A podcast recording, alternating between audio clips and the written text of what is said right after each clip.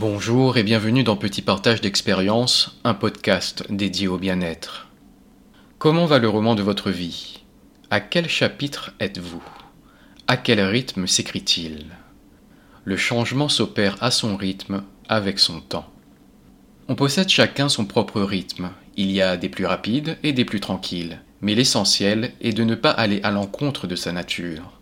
Pourtant, on est amené à ne plus s'écouter, à ne plus se respecter. On est pressé de tout.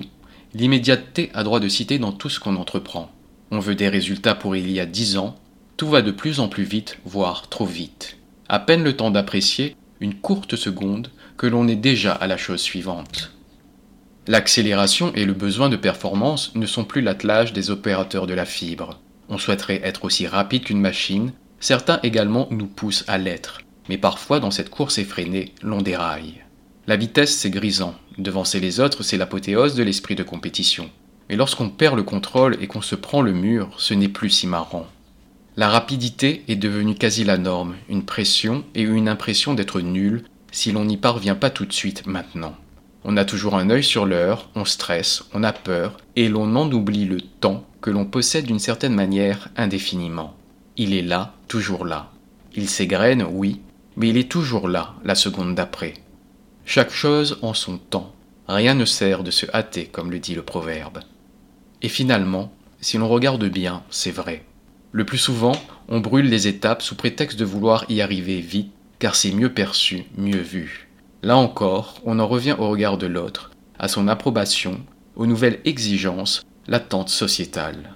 Ou dans certains cas, parce qu'on a très envie de ne plus en être là où on en est.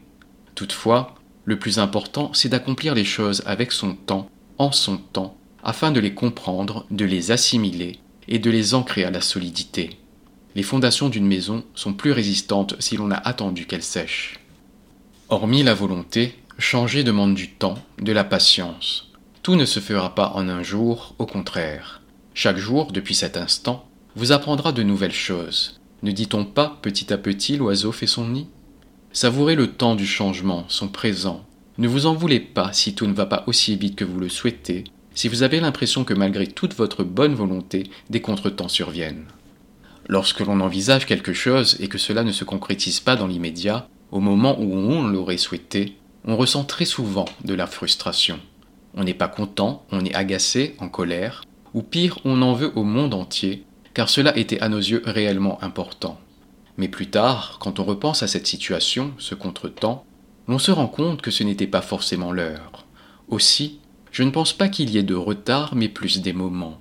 Quand les choses nous échappent, c'est qu'il y a forcément une raison. Et si le temps attendait le moment le plus juste pour nous?